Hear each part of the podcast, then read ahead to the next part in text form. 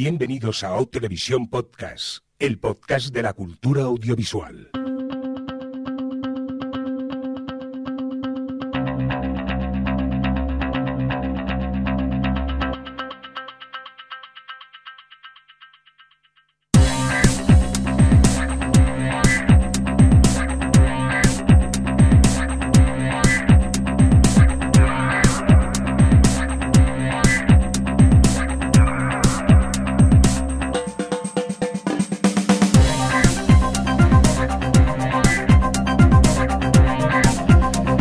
Bienvenidos, bienvenidas a Televisión Podcast, el podcast de la cultura audiovisual en esta nueva edición, la correspondiente en nuestro cómputo general al número 217 y dicho en términos más televisivos, la S10E12. Edición que, como últimamente es habitual, empezamos tarde, pero encima más tarde, principalmente porque ya que Adri le ha dado por viajar y se ha venido a Barcelona, hemos preferido esperarnos un poquitín y coincidir todos y poder grabar al menos el 75% de lo que juntos y el otro 25% todavía sigue en Skype por, por Madrid.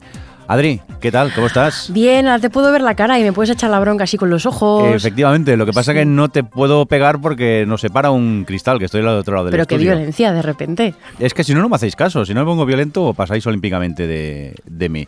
Déjame presentar Ahora a... puedo decir muchas pes, porque tengo la cosa esta que filtra las pes. Sí, bueno, pero es de los chinos. Tampoco me fiaríamos yo que sea muy de fiar, ¿eh?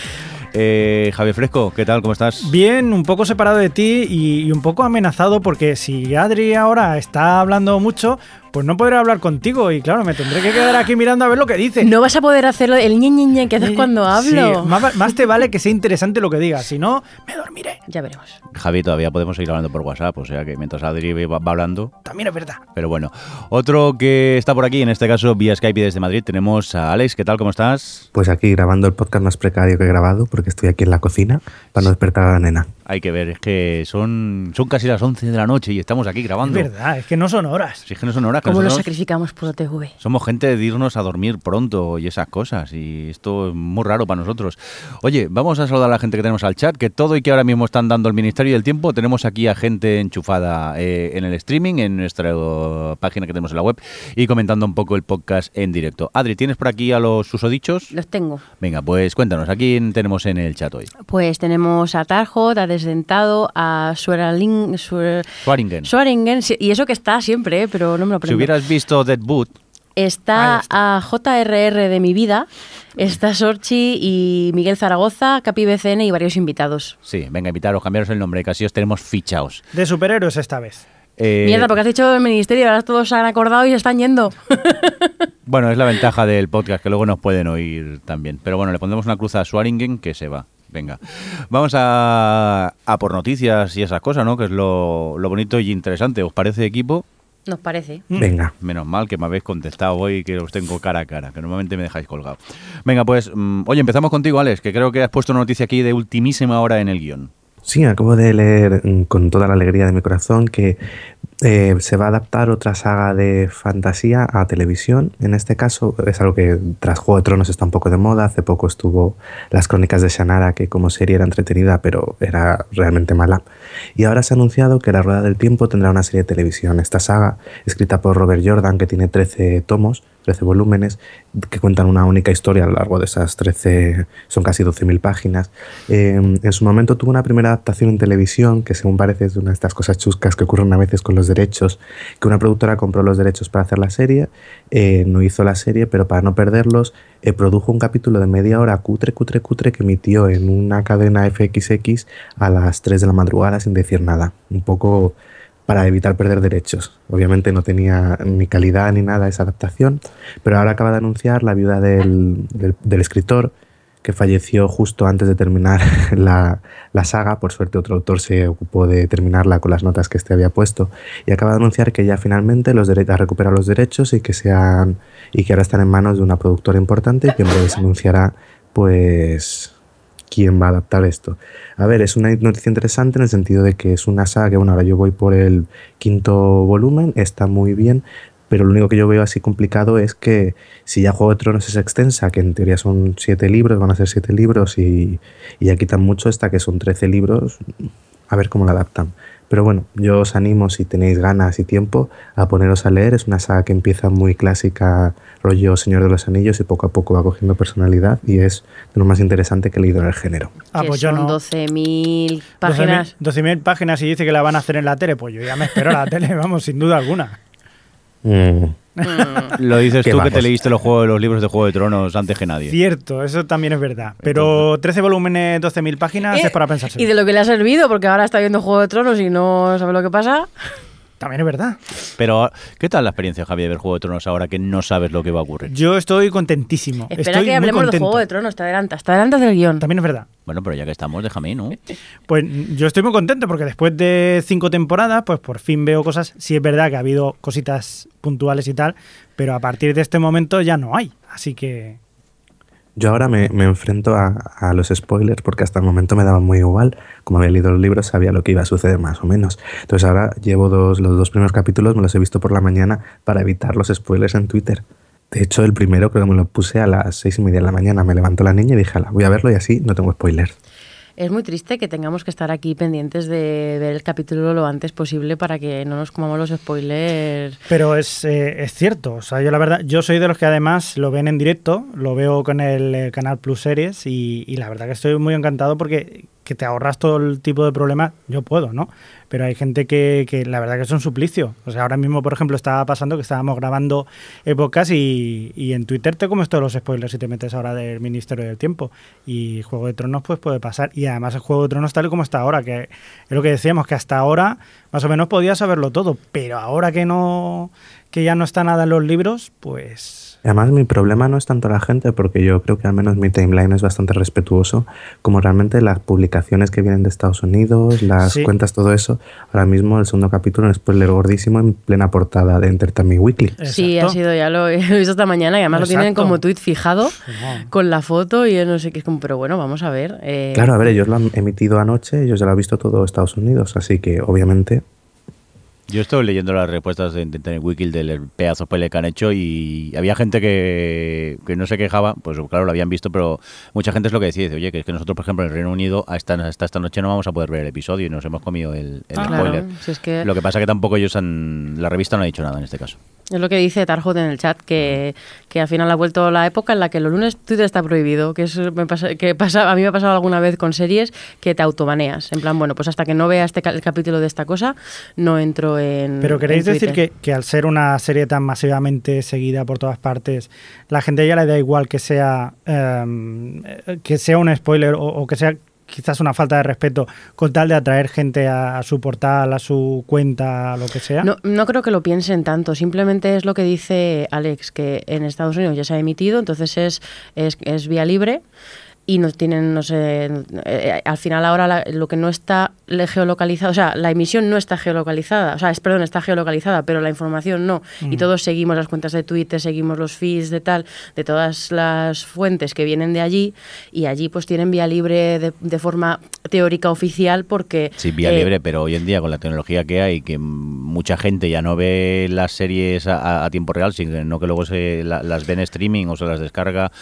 o, o tal, quizás sería un momento de esperarse un pelín. Lo que No, pasa es que que no- si no- no- no estoy de exclusiva, acuerdo. ¿qué vas a Sí, es que si no lo hacen ellos, lo harán otra revista o otra, otra web, yo- imagino. claro, pero es que yo no estoy de acuerdo con eso, Jordi, porque al final te pones el límite. En un día, en dos días, ¿cuál es la, el tiempo aleatorio que dices, bueno, pues a partir de aquí nunca, es vía libre? nunca hay que hacer spoilers. Creo que, que, que hay un punto medio en las cosas, pero bueno, al final lo que pasa con esto es que, bueno, pues eh, tienes que andar quitando a, a la gente que spoilea de, pues, de tus feeds o de tu timeline o de lo que sea. Y, y es una pena porque... mm, porque son fuentes que de otra forma, o sea, yo que sigo un montón de, de fuentes de Estados Unidos, no tienen ningún tipo de filtro porque no consideran esto, pero claro, la solución es complicada. No sé, Alex, ¿tú qué decías? No, eso que al final si tú tienes la exclusiva o tienes la información o quieres una entrevista o tal, pues tendrás que lanzarlo al momento, en cuanto ya se ha emitido. Es Claro. comprensible. Lo que pasa es que sí que es verdad eh, que yo comprendo mucho a la gente y a mí me cuesta muchas veces porque ves según qué cosas que te entran ganas de eh, decirlo, compartirlo con cualquiera porque es, es normal que se te vaya la mano. Pues llama a tu primo y se lo cuentas. Ya también, también lo he hecho. Es cierto que con, con esto de las del streaming y que vemos las series ya no hay tanto el típico efecto water cooler este, el de comentar todo al día siguiente porque lo, lo sigues, todo el mundo lo sigue a la vez. Pero ahora como cada, cada persona sigue las series a su ritmo, se ha pasado a hablar de las series de una forma bastante más superficial en el sentido de que no puedes andar entrando en muchos detalles porque cada uno va a su ritmo. Y cuando estamos con series tan, tan, tan seguidas que sí que se siguen al día como Juego de Tronos, pues nos pasan estas cosas. Es que ahora la máquina del café del trabajo, lo primero que tienes que decir es, ¿por ¿Por dónde, vas, vas? de tal serie? Exactamente. Porque si dices, has visto tal, a lo mejor te haces el spoiler. Mejor preguntar, ¿por qué capítulo vas? Sí que es complicado. Es que, a ver, el spoiler, el- lo, que es, lo que es chungo es el spoiler malicioso. El spoiler de ir, que en plan que no, no- no viene a cuento, que tal, pero se ha emitido anoche, ha pasado algo gordo, eh, vamos a informar sobre ello. No lo, veo, no lo veo mal, pero entiendo que es una putada. Hoy nos ha pasado una cosa curiosa, íbamos en el metro y, y estábamos hablando y ha habido un momento que le, le he dicho a Adri, oye, vamos a bajar el volumen y hemos empezado a mirar como acotilleando y mirando alrededor por si alguien nos estaba mirando por si hacemos un spoiler. O sea, que, que en verdad tenemos como pinta muy de, de- de- de ser culpables o que nos estamos riendo de alguien y verdaderamente lo que quieres es cuidar un poco de, de no hacer ese spoiler, pero hasta eso hemos llegado también, ¿no? De cuidarnos un poco, de cuidado. Acuérdate, Javi, cuando hacíamos la comida pre-podcast hace Mm. años, cuando Lost, eh, los de la mesa al lado, nos pidieron por favor si podíamos dejar de hablar de series de perdidos que todavía no han visto el capítulo. No Mm. sería la primera vez que, que nos pasa que nos pasa eso. Por cierto, hablando de perdidos, creo que Adri tiene aquí, eh, digo de perdidos, perdón, de, ¿Qué? de- de Juego de Tronos. ¿What? Es Hemos muy- retrocedido cinco años. Es muy- Totalmente. Es muy tarde para mí, es muy tarde. Oye, eh, ¿qué pasa con la HBO? ¿Qué, qué, qué pasa con, con la media de audiencias de Juego de Tronos? Pues nada, que HBO, que, que por cierto, si recordáis que creo que lo hemos hablado aquí en algún programa hace, hace tiempo, eh, que lleva tiempo sin, sin dar la audiencia de los datos del mismo día de, de emisión, porque ya eh, de simplemente, vamos, solo eh, comunican los datos del día de que se emite y los siete días después para reflejar toda la gente que lo ven diferido y en streaming y tal. Eh, pues eh, en, esta, en el arranque de la sexta temporada, de- ha decidido sí dar los datos de, de esa misma noche, pero reflejando lo- la audiencia que ha tenido la serie en las dos plataformas que tiene de streaming, que una es la HBO Go, que es la que tienen los que sí que están suscritos a HBO Canal, pero que pueden verlo en cualquier parte y tal, y la HBO Now, que es la que es de servicio de streaming exclusivo, que te, te puedes suscribir a eso sin, sin tener HBO el canal y los ha, ha incluido la audiencia de ambos, a, eh, a pesar de que se colgó, como pasa al parecer siempre. No. Eh, sí, eh, lo ha incluido en el cómputo general de la audiencia de ese mismo día, lo que a mí me resultó bastante curioso porque eh, refleja cómo están cambiando las cosas y cómo ya las cadenas se han dado, vamos, se han dado cuenta, yo supongo que se habían dado cuenta hace mucho, que, mm, que ya la gente, pues eso, la- la- tiene otra forma de ver las cosas y tiene otro ritmo y, y está el- toda la audiencia como muy eh, segregada. Y bueno, pues lo, hecho, lo que ha hecho HBO ha sido a rejuntar todo eso. Bueno, y por supuesto solo son los de sus plataformas, porque ya unimos toda la gente que la habrá visto fuera. Eh, y ha tenido en total eh, casi 11 millones de espectadores, o sea que eh, ha superado ahí récords y cosas contando todas las plataformas. ¿eh? Y, y nada, y eso yo la había puesto un poco también como excusa para que pudiésemos hablar de la sexta temporada, que ya llevamos dos capítulos y les hemos visto, lo hemos visto todos. Y qué malos todos los capítulos, ¿no? Yo- No pasa nada, Joder, es no pasa nada. Yo lo voy es a una dejar. serie malísima. La voy a dejar, la voy a dejar porque ya no puedo más. Ya, No me cuentan nada, no, No, pasa no, nada no, interesante. No, mira, en serio ya, ¿eh? Que, que se van a creer que, que no, pero no, a mí me, me- me fastidia un poco cuando leo a la gente que, que dice que, o sea, por ejemplo, el primer capítulo, que no pasa nada. Y es como, primero, no eres, o sea, aparte de que como primer capítulo de temporada me parece fantástico, porque sí que, aparte de que sí que pasaban cosas.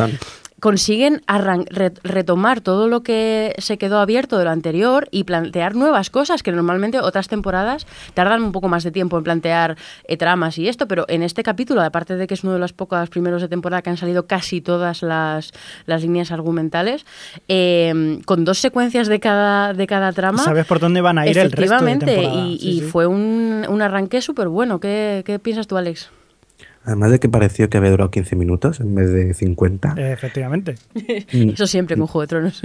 No, yo creo que no sé en qué review lo leí, que es un poco también el primer capítulo es volverte a, a devolver la ilusión de, bien, ya estamos aquí otra vez, estamos de nuevo en Poniente con todos estos personajes y vamos a por ello. Yo creo que ha sido un comienzo potente, de hecho, creo que es el comienzo de temporada más potente de todos. Y, y pinta bastante bien la temporada. Se nota que ya tienen que ir a lo que tienen que ir, que están dándose brío y haciendo cosas que espero que Martín haga en los libros cuando algún día publique Vientos de Invierno. Y yo estoy contento con lo que nos están mostrando, tanto el primero como el segundo, que de hecho el segundo me ha gustado todavía más. Mm. Creo que está, han, han comenzado bien.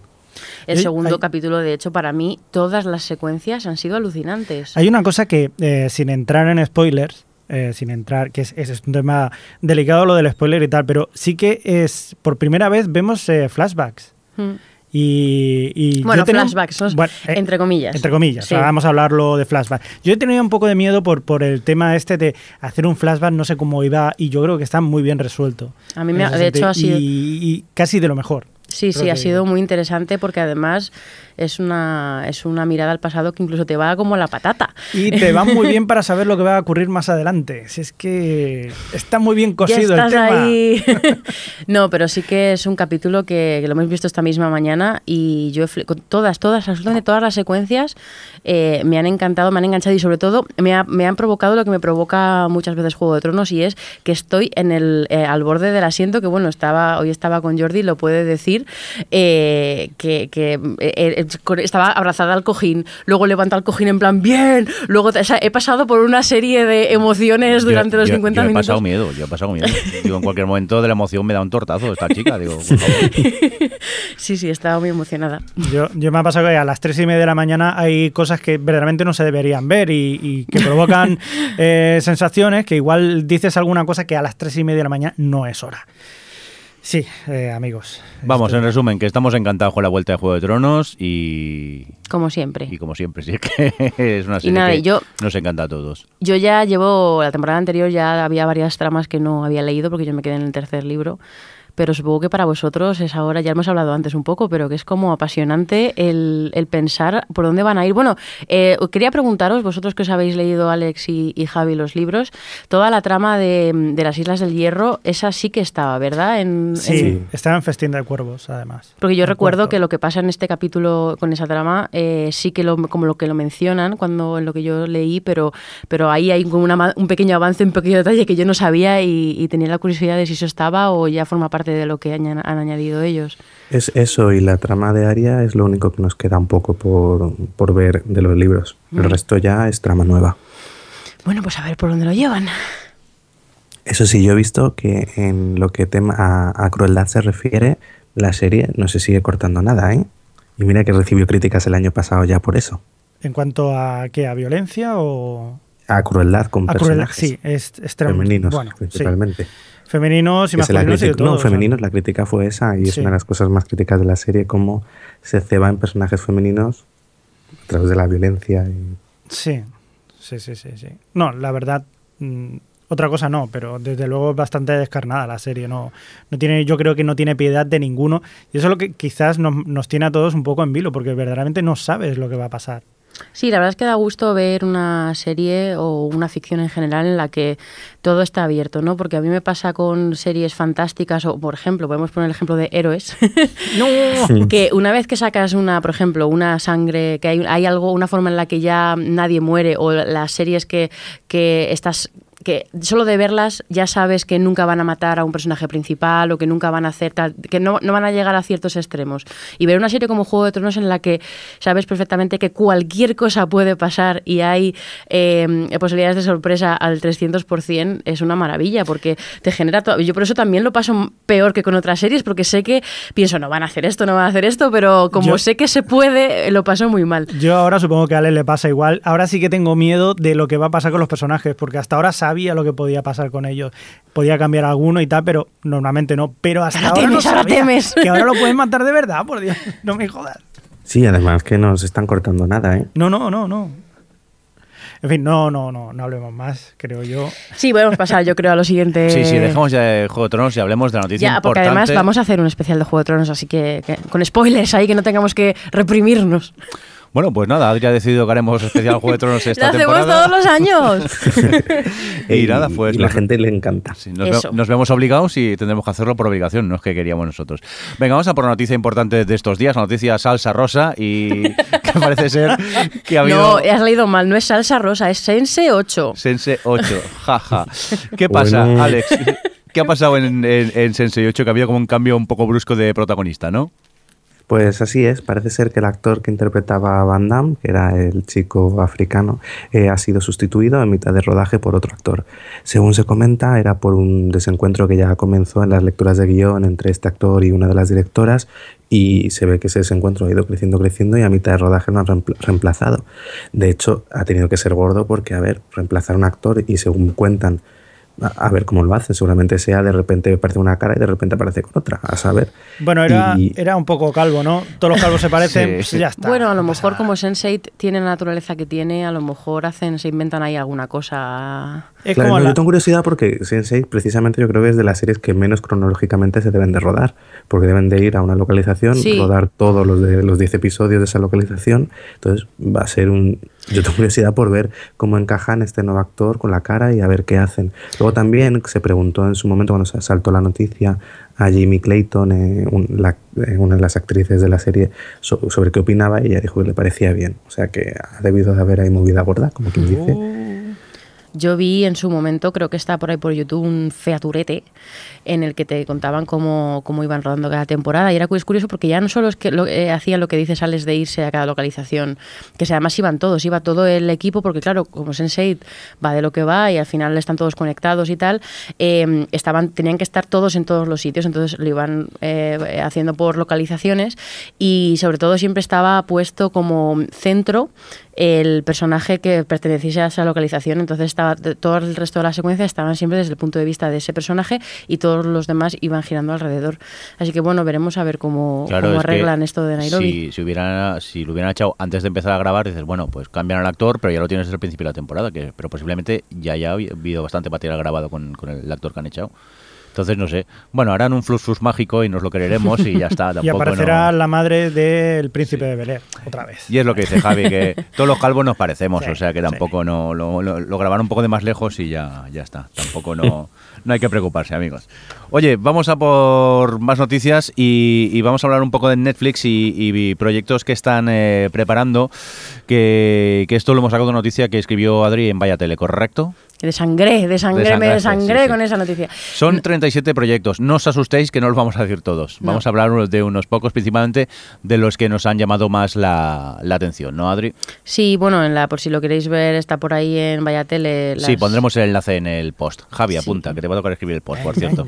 Eh, son un poco todos los proyectos que tiene, de los que se sabe, o que yo encontré buscando eh, que- de Netflix, se han ido anunciando, porque no sé si os habéis dado cuenta, pero no hay semana en la que Netflix no haga un, un anuncio de algo, si no, no, si no se reduce ya no a la semana, sino al día. Yo no quiero decir nada, pero parece que TV vamos a tener serie en Netflix, ¿eh? también que lo aceptan todo. Ya, yo he mandado algo a ver si cuela, porque últimamente parece Netflix acepte cualquier cosa. Sí, bueno, y han hecho, van a hacer una de la youtuber esta Miranda Singh, o sea Sí, que, sí. bueno. Que por cierto, Adri, tú que entiendes un poco más de, de esto de televisión y esas cosas. Bueno. El hecho de que parece que Netflix acepte cualquier cosa, supongo que es por querer abarcar a todo el mundo. Efectivamente, es una, es una, la gente eh, lo comenta mucho, de hecho en el post había ahí como, como debate.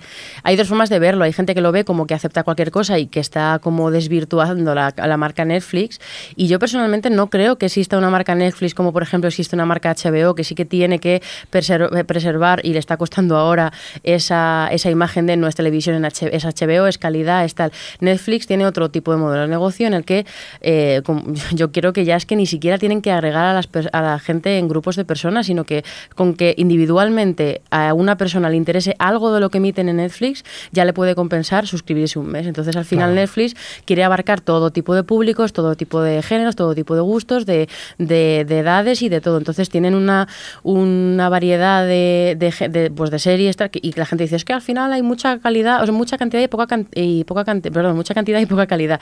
Y no creo que sea así, simplemente hay mucha variedad. Luego, obviamente, a cada uno nos puede interesar una cosa más que otra o ponen más dinero en unas u otras, depende de lo que ellos crean que va a ser mejor o peor, pero bueno, que, yo lo veo una estrategia que es acorde con el modelo de negocio que tiene Netflix. Es que yo creo que Díales. Díales, perdona. Eh, creo que a veces la gente tiene la mentalidad de eh, lo que está en Netflix, voy a verlo y ver todo lo de Netflix. Y es, ya creo que llega un punto que es imposible.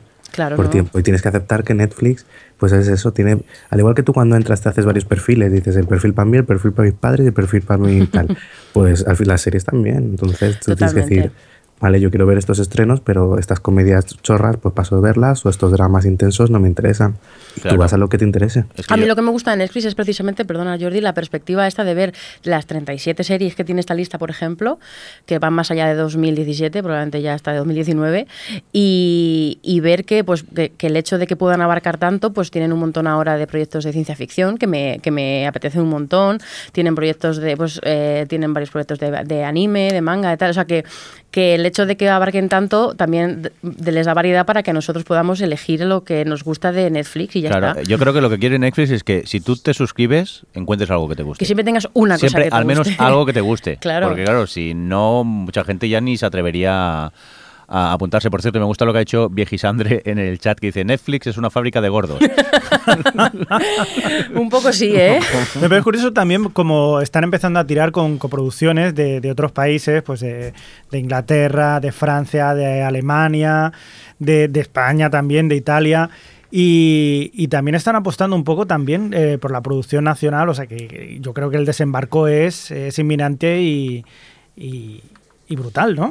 Por cierto, que aquí en el chat están diciendo que spin-off de Ondas Revueltas para Netflix, ya. no, pero que lo que voy a decir es que está, por aquí están ya preguntando sobre series de Netflix y, y justo Capi BCN preguntaba qué, nos parecía o qué, tenía, qué pensábamos de, de Marseille, la, la nueva serie de Netflix que va a hacer en Francia. A mí me llama la atención. Lo que pasa es que como se estrenaba, eh, se estrena el día 5 y estamos a día 2, pues hemos preferido no comentarla en este bloque de, sí, la directamente de series para comentarla como, pilotos que hemos visto. Pero vamos, a mí me llama mucho la, la atención veremos luego. A lo mejor no me gusta nada, pero por ahora me, llama la atención. me recordaba lo que es la premisa mucho al. Juego de Tronos. Digo, a House of Cards. sí, o el Friends Connection, aquel eh, que hizo con Jim Hackman también. No sé, o sea, puede estar bien. De hecho, hay varias series eh, entre estas que son muy políticas que, que pueden estar bastante bien. Bueno, pues si os parece vamos a repasar un poquito esas que hemos dicho 37 series que hay, que no todas, y para ello vamos a comentar, Adri, por ejemplo, ¿tú con qué querrías empezar por aquí? O mejor que empiece Javi. Javi, ¿no? Empezamos contigo, Javi. ¿Qué te pues pica la curiosidad? Pues mira, yo quiero ver la que se va a llamar la The Wire de las series de Marvel. Efectivamente. No, no, no, no lo digas, pues a dilo que va en serio, ¿eh? que lo ha dicho su creador. Sí, sí, sí, sí. Estamos hablando de Marvel's Luke Cage que para el que hayáis visto Jessica Jones es el personaje, el, compañero de tortazos que tiene Jessica James, eh, aquel señor enorme que hay por allí que es eh, prácticamente indestructible por así decirlo. Y pues bucearemos un poco en los orígenes de, los poderes y del drama que, que también soporta este personaje que, bueno, puede ser bastante curioso y puede ser eh, dramático y puede estar bastante bien, ¿no? Yo, eh, yo tenía dudas porque, claro, al final le veo un tipo grande que da hostias y me parecía que su que en, Jessica Jones me gustó mucho su personaje, pero no sabía cómo podían sacar de ahí una historia interesante. Pero bueno, hasta ahora, la verdad, eh, de las series de Netflix que están, de Marvel que están en Netflix. Y lo que ha dicho su creador, esto de que la ha comparado con The Wire, que seguro que se ha subido a la parra total, pero em, que va a bucear mucho en los en el pasado de todo el problema que tuvo, cosa, lo que pasó con su mujer y tal, que y se va a meter en temas sociales y va a tener una idea así noventero hip hopero tal. Parece que, va ha querido hacer algo distinto con Luke Cage y es lo que está dando a entender en las entrevistas. Así que bueno, yo tengo bastante curiosidad con qué va a hacer con Luke Cage. Mucha más que con Iron Fist, que es la siguiente que viene. Bueno, eh, sí, eso. Iron y Fist y luego... Y luego los defensores, cuando van a estar los cuadros juntos, que ya veremos. Que por cierto, se ha anunciado oficialmente que el castigador va a tener, que lo comentamos aquí en el anterior, yo creo, ya es oficial que va a tener su propia serie. Pues nada, Vamos, que están a tope con el universo televisivo sí. de Marvel. Totalmente. Por cierto, Kit Kat, eh, Alex, tú has visto Civil War, ¿no? Y tú también, Javi. Sí, señora. Sí. ¿Y qué tal? Contarnos. Ah, pues bien, bien, bien. A ver, creo que es la mejor de Marvel después de Los Vengadores. Toma. Boom. Bueno, a ver, tampoco es decir tanto. ¿eh? Pero igual No de los tanto, que a mí me Vengadores. parecen bastante mediocre casi todas. Joder, no, pero a mí, yo, a mí esta me llama la atención por el contenido que, que, que tiene pinta Creo- de tener chichilla, no como otras. Creo que mm, sobre todo tiene su gran logro es ser capaz de manejar tantísimos personajes y hacerlo bien, centrarse en algunos, pero que el resto tampoco te dé la sensación de que simplemente pasaban. Y equilibra muy bien eso, equilibra, eh, presenta creo que muy bien a Spider-Man, te da de hecho ganas de ver una película con no otro Spider-Man nuevo. y sobre todo eso, tiene una parte, un set piece de, de batalla que me pareció espectacular, sobre el Civil War básico. Luego, bueno, lo que es la historia y tal está bien y creo que es una peli que está bastante bien. Y sobre todo te quita un poco, o al menos a mí, el mal sabor de boca que me dejó Vengadores 2. Mm.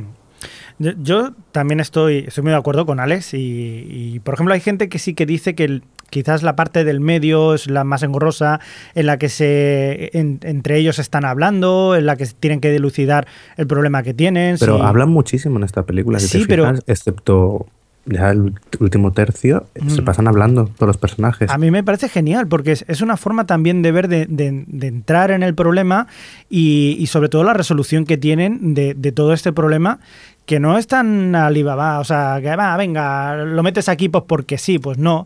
Esto es una razón, o sea, están, es un, un- está muy bien razonado sobre las posiciones que tiene cada uno. De hecho, hay este debate que, que se va a continuar por todas partes. Y, y yo creo que está muy bien llevado en ese sentido. Y la verdad que he disfrutado como un loco. Y eso que yo no soy un, un fan excesivo de, de Marvel, que se digamos, pero lo he pasado muy bien. Dos, dos horas y media me parece película y se me hizo corta. O sea, había momentos que estaba diciendo, ojalá no se acabe. O sea, normalmente estás pensando que no quiero que se acabe la película porque la veo bastante redonda la película. Muy bien, muy bien. Yo voy a, a meterme en algo que, que es que un poco el enfrentamiento que ha habido entre DC y Marvel sobre primero Batman y ahora Civil War, que al final es un poco lo mismo, mete- poner a pelear a tus superhéroes por la misma razón, básicamente, casi. Y es decir que al menos eh, en lo que fallaba Batman vs. Superman, eh, que planteaba un punto de partida interesante, pero luego se olvidaba de él, aquí al menos son capaces de plantearlo y seguir con ello y mostrar consecuencias al planteamiento. Entonces creo que en eso eh, gana o, o mejor o es mejor eh, Civil War que Batman contra Superman.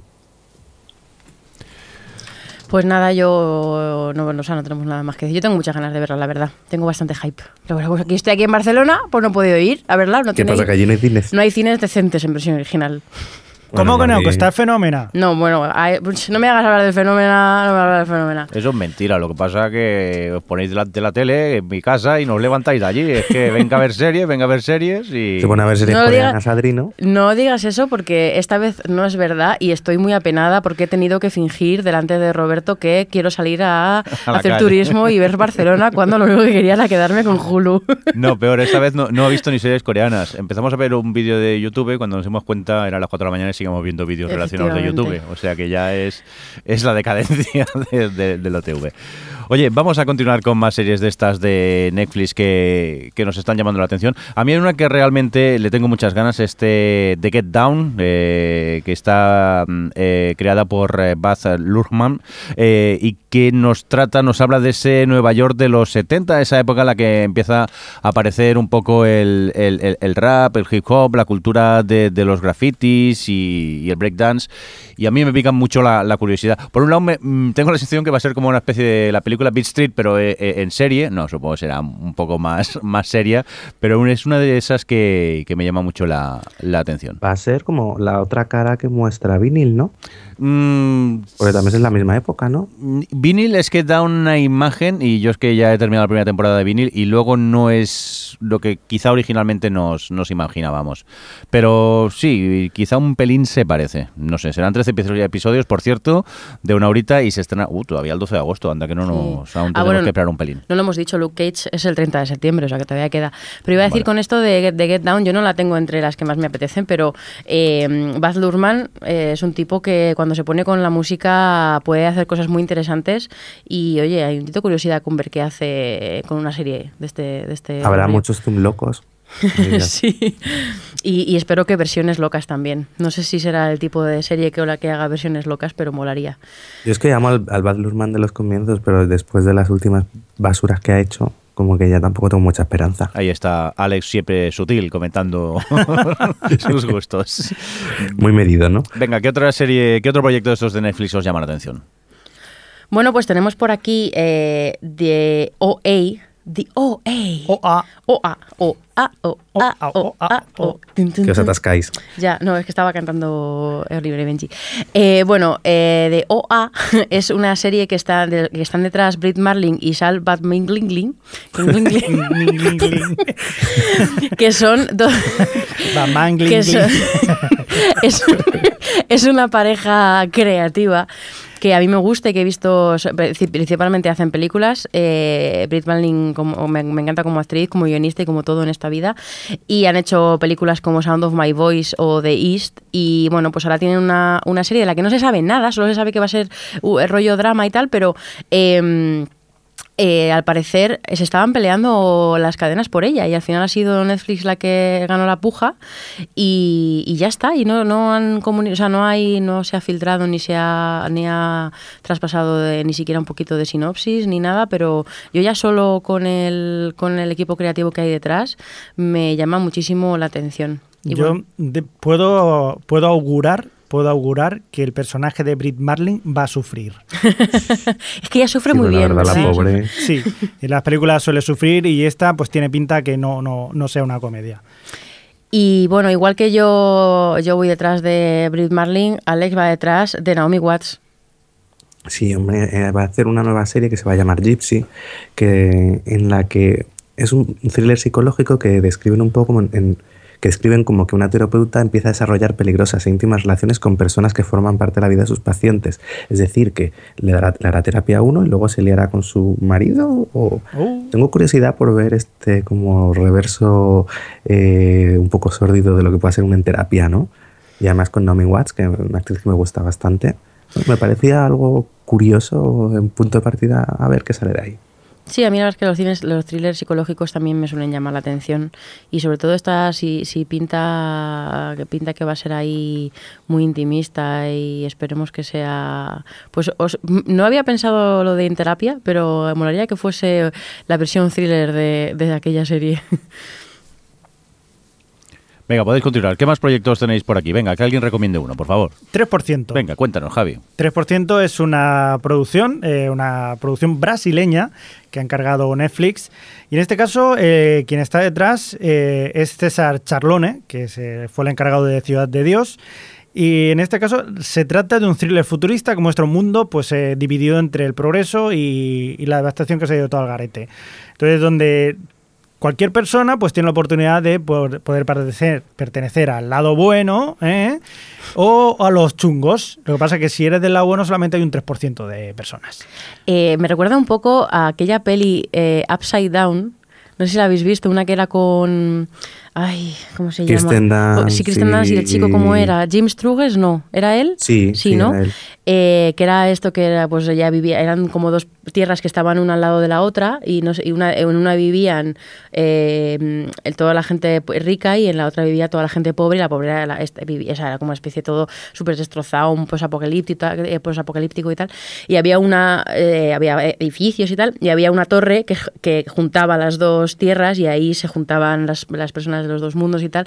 Y era una película que visualmente estaba muy interesante, pero eh, desperdiciaba mucho el mundo que había creado este tan interesante de un- la- llevar la, mm, el clasismo a- a la- al posapocalipsis. Y no sé, a mí me, la- me llama la atención este, de mí, 3%. Fíjate, a mí me recuerda a la película aquella del director sudafricano, ahora no me acuerdo del nombre, aquel que hizo... La bueno, Elysium. Distrito Elysium, 8. Elysium, con Matt Elysium. Damon y tal. Sí. Eso o el, el- el manga de Alita, Ángel Mm. de Batalla, una cosa así, pues esos dos mundos diferenciados, uno que tiene pues, eh, pues es un- una élite súper preparada, que Mm. lo tiene todo, y el resto que, que están en el garete. Pues mira, con Que voy a- Díales. No, voy a hacer un Kit Kat Ah, así, pero que como ha comentado Alita Ángel de Combate, simplemente expresar mi desacuerdo con que James Cameron le haya cedido la película al inútil de Robert Rodríguez. No, no, oh my god, ¿qué dices? No, Sí, ya, de hecho, ya están no, comenzando con los no, castings no, para. James Cameron, has estado toda tu vida detrás de ese proyecto y ahora se lo dejas a Robert Rodríguez. No. Va a hacer cuatro pelis de Avatar. Madre mía. Bueno, en fin. Volvamos. Que, que lo de Elysium, que me pasa, me pasa igual, ¿eh? Con Elysium me, me parecía que desperdicia, desperdiciaba tantísimo ese planteamiento. A ver qué tal esta nueva serie de Netflix.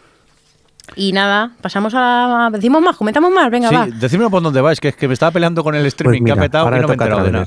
Travelers. Venga, Javi, cuéntanos. ¿Qué pasa Anda, con yo otra Travelers? vez. Sí, venga, va. Pues mira, en este caso Pues tenemos- voy a contar una cosa. ¿Qué pasa, Lincoln? ¿Os acordáis de Derek McCormack? Nos acordamos mucho. El de Willy Grace, pues ese protagonista pues del drama este de ciencia ficción canadiense que hay que recordar eh, que también ha habido otra producción canadiense que también nos gustó mucho en su momento, que era Continuum, me parece que era. Correcto todo. Correcto, que estaba muy bien. Y bueno, en este caso, pues, eh, pues cuenta eh, que el creador, en este caso, es el, el Brad Wright, que es el que hizo, si mal no recuerdo, la saga de Stargate. Y, y bueno, pues eh, cuenta que representa que los últimos humanos que hay eh, de, de la, de la Tierra, pues, eh, pues no pueden estar todos hechos polvos y lo único que pueden hacer es viajar en el tiempo esa conciencia y restaurarse en cuerpos del siglo XXI para intentar evitar que el, mundo se destruya en el futuro. Entonces, no sé cómo lo veis vosotros, pero esto es como una especie de mundo futuro en el que low cost, en el que, bueno, es que yo soy del futuro porque vengo del futuro y porque sí, te lo digo yo. Pero podría estar bien, ¿no? O sea, la, premisa, la premisa pinta bien. Sí, a lo mejor puede acabar siendo un poco muy 12 monos en esto de que al fin, o sea, que haya gente Capax. random en- o Capax, es verdad, gente que diga que, que es extraterrestre en el caso de Capax o que, Sí. o que viene del futuro y tal, y pueda ser un drama en ese sentido, o pueda O un ser poco realmente... de los ultracuerpos, ¿no? O también, también. o vaya un- una, una opción más extrema, no tan drama de, de este punto de partida, pero bueno, suena interesante. ¿Cómo se nota que nos gusta y que tenemos ganas de ciencia ficción? Ya te digo. Porque tenemos otra más de ciencia ficción. Ya llevamos varias y bueno, esta de Altered Carbon, que por cierto ayer cuando estábamos dando un paseo por Giames lo vi los libros, el- eh, es una novela que de Richard Morgan que bueno pues la, van a- la va, a, la va a adaptar el guionista bueno la guionista de Shutter Island y Terminator Genesis que es muy- Ay, no. Ay, eh, que bueno que es una es una es una historia de ciencia ficción así rollo cyberpunk que es un siglo es el, un siglo XV en el que la mente ha sido digitalizada Siglo Eh, XXV. siglo XXV que hay dos X y una V. Lo sé, lo sé, idiota. Eh, es muy tarde, ¿vale? Y, y a mí se me ha impreso con una X en un lado y la otra en el otro. el siglo XXV, perdón, en el que la mente ha sido digitalizada y, y, bueno, hay un tipo que es el protagonista que lleva 500 años en la cárcel, en prisión, y que dice, le da la oportunidad como de redimirse y de recuperar su vida si, si resuelve un crimen eh, que, bueno, pues un crimen que tienen que resolver para lo que sea. Y el caso es que descargan eh, su mente eh, en un futuro, que en el futuro este en el que tienen que resolver este caso y bueno, pues al final, eh, claro, es, plantean un mundo, un universo en el que ah, cuando si digitalizas tu mente, la muerte ya no existe. Entonces, bueno, pues son, estas, son como claves que dan en la sinopsis para este universo que, han- que hay en Altered Carbon. Yo no he leído la novela, no sé si alguno de vosotros la conoce, pero, pero bueno, a mí es que estos puntos de partida tan de ciencia ficción y Fíjate, eso... fíjate que eh, lo estaba comentando y se me venía a la cabeza el anime Psycho Pass. No sé por qué. Pero no La se idea- parece no, nada. ya sé que no se Ah, parece, vale. pero Y además me hacia- venía, o Yo sea, he que visto- podía ser. Sí, un, más un Ghost in the estilo Shell. así. ¿Sí? Sí, Austin de Selva de eso, va Sí, de- del cuero, o sea, sí, de la, de la y- Del alma. del alma y de lo poco necesario que es la, el cuerpo físico en realidad, y eso es pues, muy, todo muy existencialista y tal. Pero sí, no, Psychopass, no. Psychopass, au- de todas formas, eh, yo la sigo recomendando, ¿eh? que yo la vi Mm. y a mí me gustó mucho, pero era otro rollo. Y bueno, tenemos más cosas. Tenemos una aquí que habéis puesto vosotros. ¿Cuál? Seguro que Godless. Seguro que es algo así muy de machos o con tetas o eso. A ver, Mm, Javi, casi, casi, casi, casi. pues en este caso no anda muy lejos porque se trata de un western ambientado en el Nuevo México del siglo XIX. Y poco más podemos decir que detrás está Steven Soderbergh y, y Scott Frank. Yo creo que solamente el, el hecho de que esté Steven Soderbergh ya puede ser bastante atractivo. Pero Sí. eso no se iba a retirar. Bueno, pero déjalo, oye, Lleva déjalo, ine- y que se va a no retirar retire. no sé cuántos años ya. Esta es vuestra nueva Hill on Wheels. Efectivamente, y además va muy bien porque Hill on Wheels está a punto de acabar. Yo, ya votaría que lo fuera, es la nueva Hill on Sí, Wheels. sí, y tanto. Pero que si además está Steven Soderbergh le puede dar un toque bastante chulo. Y bueno, poco más se sabe, ¿eh? porque de momento están realizando el casting y pronto se conoce el reparto y poco más. Pero a mí con que sea un western y encima este Steven Soderbergh detrás, ya firmo. ¿Tú, Jordi, qué tal? Yo mientras sea un, goste- un western ya filmo. Ya filmo, no, ya firmo, mejor dicho. Eh, a mí me llama mucho la, la atención. Yo voy necesitado de westerns y más teniendo en cuenta que se nos acaba ya Hill on Wheels, que creo que nos quedan siete u ocho episodios como mucho. Y entonces le, le tengo ganas a, a este. Pues mira, si estuvieses aquí en Madrid, te ponías Telemadrid al mediodía todos los días y tenías tu western ahí. Se te quitaba ya el mono. Venga, vamos a continuar con más proyectitos que tengamos por aquí. Pues mira, yo tengo uno que me apetece un montón, que se llama Kiss Me First, que es, un, es una novela también, y la va a, perdón, la va a adaptar Channel 4, eh, pero bueno, Netflix ha sido la que ha cogido los derechos para el resto del planeta. Y, y es el, eh, primero porque el creador es Brian Esley, que es el de Skins, que eh, me gusta mucho cuando... ¿El padre o el hijo? Pues me has pillado total. Bueno, uno de ellos. Uno de ellos. Gente que hay detrás de skins, ya con eso vale. Que bueno, yo me, me desenganché de skins que ya en la tercera generación, pero, pero de series de A mí adolescentes. esa serie me ofendió. Por favor. ¿Por Yo- qué? Porque soy un señor mayor y yo esas cosas de jóvenes no las hacíamos. Tú. Yo me- me escan- no, no me ofendió, me escandalizó. Es No, no, no. lo- Bueno, lo, que te bueno, dio es envidia en todo caso. Eso digo yo. Digo, Es- ojalá. Estos jóvenes Sí, de sí. vida disoluta. Eh, no, bueno, eso, que, que yo siempre tengo ahí a Skins como serie de referencia adolescente cuando para, cuando, para poner un ejemplo de que las series adolescentes no tienen por qué ser eh, tontorronas o vacías o lo que sea. Bueno, el caso es que es el de Skins, no sé si el padre o el hijo, ya lo, ya lo averiguaremos. Y...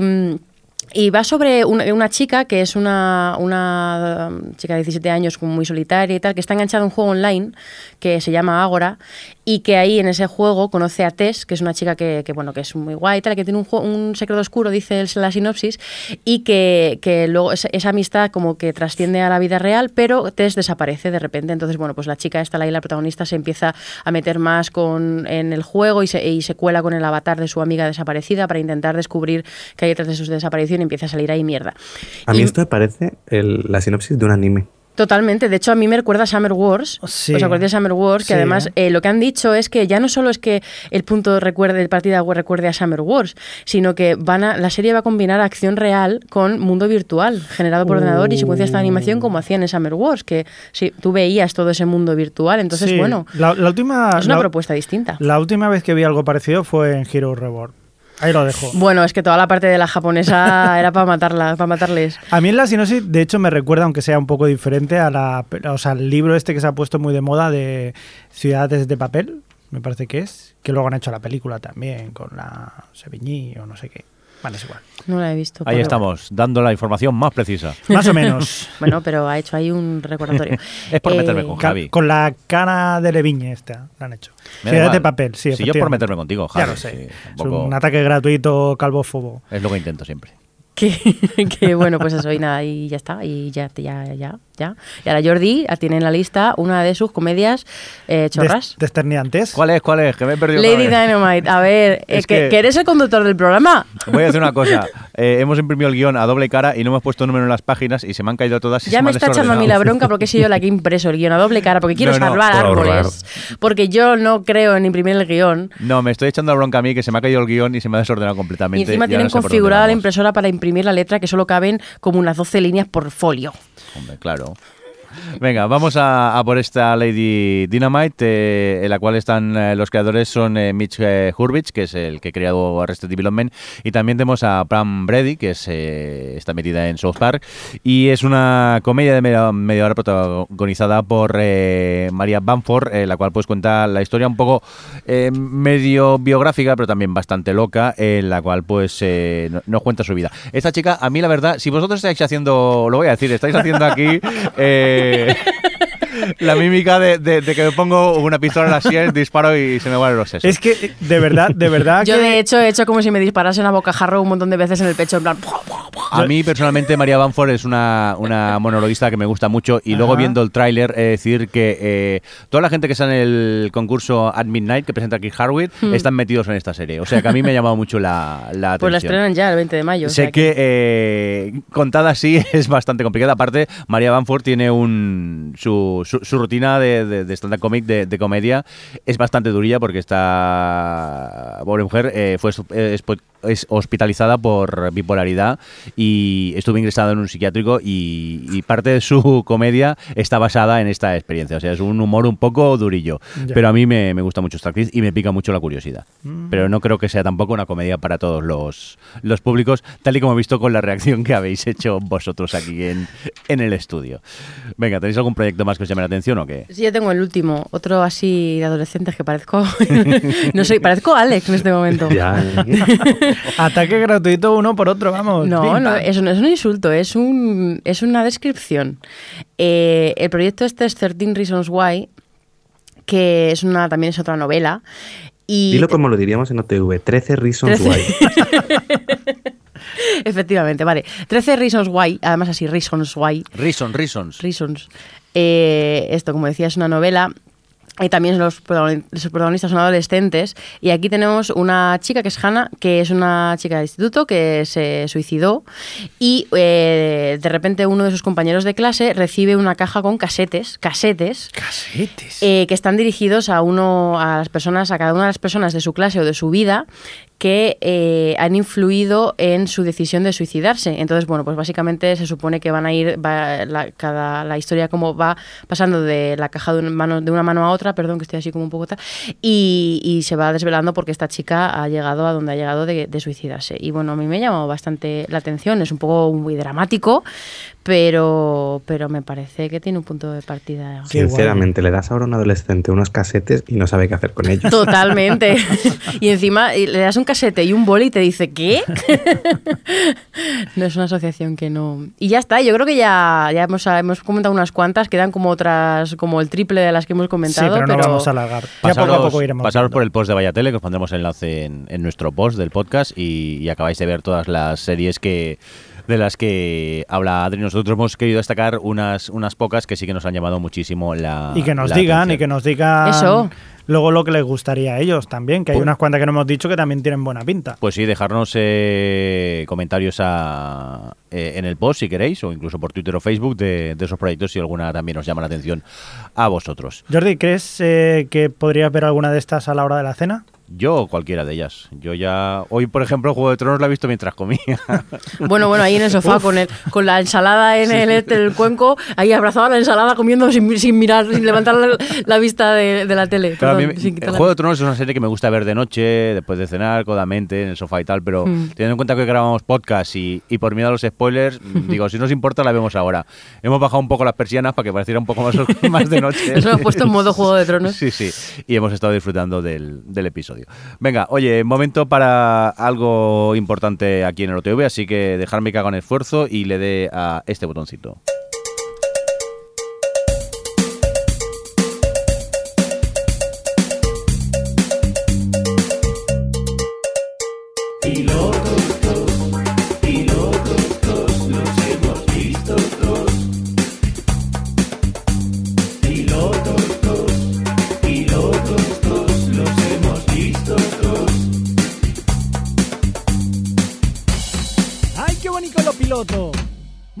Muy rico, muy Paso rico. de Jordi. ¿Pasas de mí? Bueno, pues muy bien. No he dicho Hemos, eso. hemos estado bailando, Hemos estado bailando, Adri y nos yo has aquí. visto. Sí que os he visto, pero te- os he preferido no miraros. Le ha dado vergüenza ajena. ¿Lo ha grabado? Y aquí lo han grabado. en Bueno. vídeo, Ay, ay, ay, ay, ay. Bueno, pues eh, ya que pasa de mí, no le voy a preguntar a Adri eh, por el próximo piloto, principalmente porque no lo ha visto. No. Estamos hablando de este Containment, una producción de CW, miniserie que supuestamente termina con los capítulos exactos y que parece ser que ni a mí ni a Alex nos ha gustado, ¿no, Alex? Pues una decepción absoluta. Que a ver que es CW y normalmente tampoco... Bueno, oye, CW tiene sus buenas series. De hecho, tiene bastantes buenas series, pero Containment no es una de ellas. Containment es la clásica historia de hay un virus, el virus se extiende, hay una epidemia en la ciudad, entonces para evitar que se extienda, pues cogemos una parte de la ciudad y la cerramos al resto de gente. Eh, yo me he quedado en el primer piloto, en el primer capítulo, y me ha parecido, más allá de que fuese típica, eso no me iba a importar, eh, unos personajes terribles, no consiguen interesarte ninguno y por lo tanto todo lo que sucede te da igual muy mediocre todo y muy olvidable. ¿A ti, Mirindo? Totalmente de acuerdo. Yo le iba con. Le tenía muchas ganas, ya sabes que a mí las catástrofes siempre me llaman la, la atención. Y según el tráiler, mmm, me picó mucho la curiosidad, pero es lo que dices tú, los personajes que hay no me interesan lo, lo más mínimo. He llegado a ver el, el segundo y, y sigue igual. No me interesa si un personaje se muere o no, sinceramente. Es aquello de que, mm, bueno, pues está la epidemia, pero es que lo que pasa por en medio no, no me despierta ningún tipo de, interés. Y la verdad que me sabe mal porque le tenía muchas ganas a esta producción de CW y, y lamentablemente para mí es un no, un no rotundo y creo que para ti también, ¿no, Alex? Sí, eh, la suspendemos en OTV. Bueno, pues vamos a pasar a otro piloto que hemos tenido oportunidad de ver y creo yo que nos ha gustado más, ¿no, Javi? Estamos hablando de este The Girlfriend, The Girlfriend Experience. Efectivamente. Producción de, de Stars. Stars. Que ya por el nombre, por el canal a ti ya te llamó la atención. Sí, porque digo, habrá tentáculos y explosiones. y, y bueno, hay tentáculos, pero no hay explosiones. De momento. Pero bueno, siempre mantengo la fe. Son otro tipo de explosiones. ¡Uh! Cuéntanos, ¿de qué, de, de qué va esta de Girlfriend Experience a grandes rasgos? Cuenta la historia de una chica, una estudiante, que eh, sin comerlo ni beberlo se encuentra que su amiga, eh, bueno, pues eh, va a citas con señores mayores y el, a las que los entretiene y le dice, ¿por qué no te vienes tú un día y lo pruebas también así? No, yo es que no soy puta como tú. dice, no, no, si es solamente sentarte con ellos y ya está. Entonces, poco a poco, pues ella empieza a entrar en ese mundillo de, mmm, de cosa, de cosa. Por así Acaba decirlo. comiendo y bebiendo, ¿no? Uh -huh. Porque sí, me gusta sí, mucho esa expresión que son mujeres de mal dormir. Bueno, pues es otro mundo, se le abre a ella, es una chica joven, quiere experimentar. Porque quiere... decir que es una serie que habla de la vida de una chica que se dedica a hacer descorde o, o chica de compañía así de alto standing, no hubiera sido más rápido de explicar. Hombre, ya, pero le pierdo toda la gracia completamente. Vale, vale. Bueno, cuéntanos. Lo importante son los preliminares, yo. Claro. Venga, pruebas aparte. Uy. Cuéntanos. Eh, ¿Te ha gustado o no te ha gustado? A mí me ha gustado. La verdad que eh, también hay que decir, me parece que, que dura 30 minutos cada capítulo. Sí, más o menos. 25 30 minutos. 20 y pocos. Es extraño porque no es una comedia, que normalmente son las comedias las que duran esta cantidad y en este caso no estamos hablando de una comedia para nada. Y sí que es verdad que es una serie como muy magnética. No sé muy bien qué me están explicando. No sé qué ritmo llevan, no sé qué, a qué viene todo esto, pero la verdad es que te tiene hipnotizado. A mí, por lo menos, me ha pasado. Y no sé a dónde me va a llevar, pero quiero seguir viendo más, a ver qué pasa con esta chica. Yo estoy igual, ¿eh? O sea, tampoco sé muy bien hacia dónde me quiere llevar la, la, serie, pero sí que es verdad que no sé si es por la duración de los episodios, que son cortitos, pero cuando acaba un capítulo siempre tienes ganas de, de seguir viendo, viendo más. Y también narrativamente, como lo cuentan, me, me atrapa mucho. Y, y, estoy muy contento con, con, lo que he visto hasta ahora, que han sido cinco episodios de momento, y es que, que engancha, engancha mucho. No sé si a ti también te pasa lo mismo, Alex. Hombre, si se sabe, si se ve lo que te quiere contar, el viaje de esta chica que se ha metido score de lujo. Pero bueno, más allá de, de, eso, me gusta mucho el, varias cosas. Por un lado, la forma en la que está rodada, que me recuerda mucho a la primera, sobre todo la primera temporada de House of Cards, que estaba, era todo muy frío, unos encuadres muy fríos, una fotografía. Eh, luego, por ejemplo, muchos de los escenarios son siempre acristalados. Eh, me gusta mucho eso, era estéticamente. Luego me gusta mucho la interpretación de la protagonista, que no, no recuerdo su nombre, pero bueno, es la nieta de Elvis. Y ¿What? me gusta cómo interpreta el personaje, con, como marcando siempre una distancia. Siempre da la sensación que, sobre todo en toda la parte de sexuales y tal, como que disocia un poco lo que es ella y como si no fuese con ella, no sé. Creo que tiene una interpretación peculiar, que hay gente que dice que no le transmite nada, pero yo creo que es parte un poco de ese personaje que es tan frío como la propia serie es, que está muy bien. Creo que es una serie bastante interesante, pero por un lado te cuenta eso como su bueno, ascenso, como su carrera en, dentro de eso, y luego a la vez te cuenta la paralela la trama de un poco del bufete de abogados en el que ella ha entrado a trabajar como becaria, que realmente está más explotada ahí que, que, de la otra, que en su otro trabajo. Ojo, hay que decir que es una serie que ha recibido críticas de todo tipo. O sea, hay gente que no la ha podido soportar. Sí, pero yo entiendo que como es tan fría, eh, no entres y no y entonces te da igual tú lo que te cuentan. De mm. hecho, bueno, lo que yo sí he leído era, porque yo no, había, no he visto la peli original de Steven Soderbergh, dicen que es, la, la, serie es bastante superior. Y nada, la verdad que eh, Starz últimamente eh, creo que está consiguiendo un estatus que por ejemplo está perdiendo Showtime a la hora de hacer series. Showtime se está quedando un poco ahí en tierra de nadie, sus últimos proyectos como por ejemplo Billions no ha funcionado y Star a lo tonto está poco a poco acertando con series que sí están dando que hablar, que en cierto modo son más o menos evolucionarias, como por ejemplo los Outlander en ese tratamiento tan femenino, un poco de temas del sexo y tal, o por ejemplo ahora con esta serie. O Black Sails.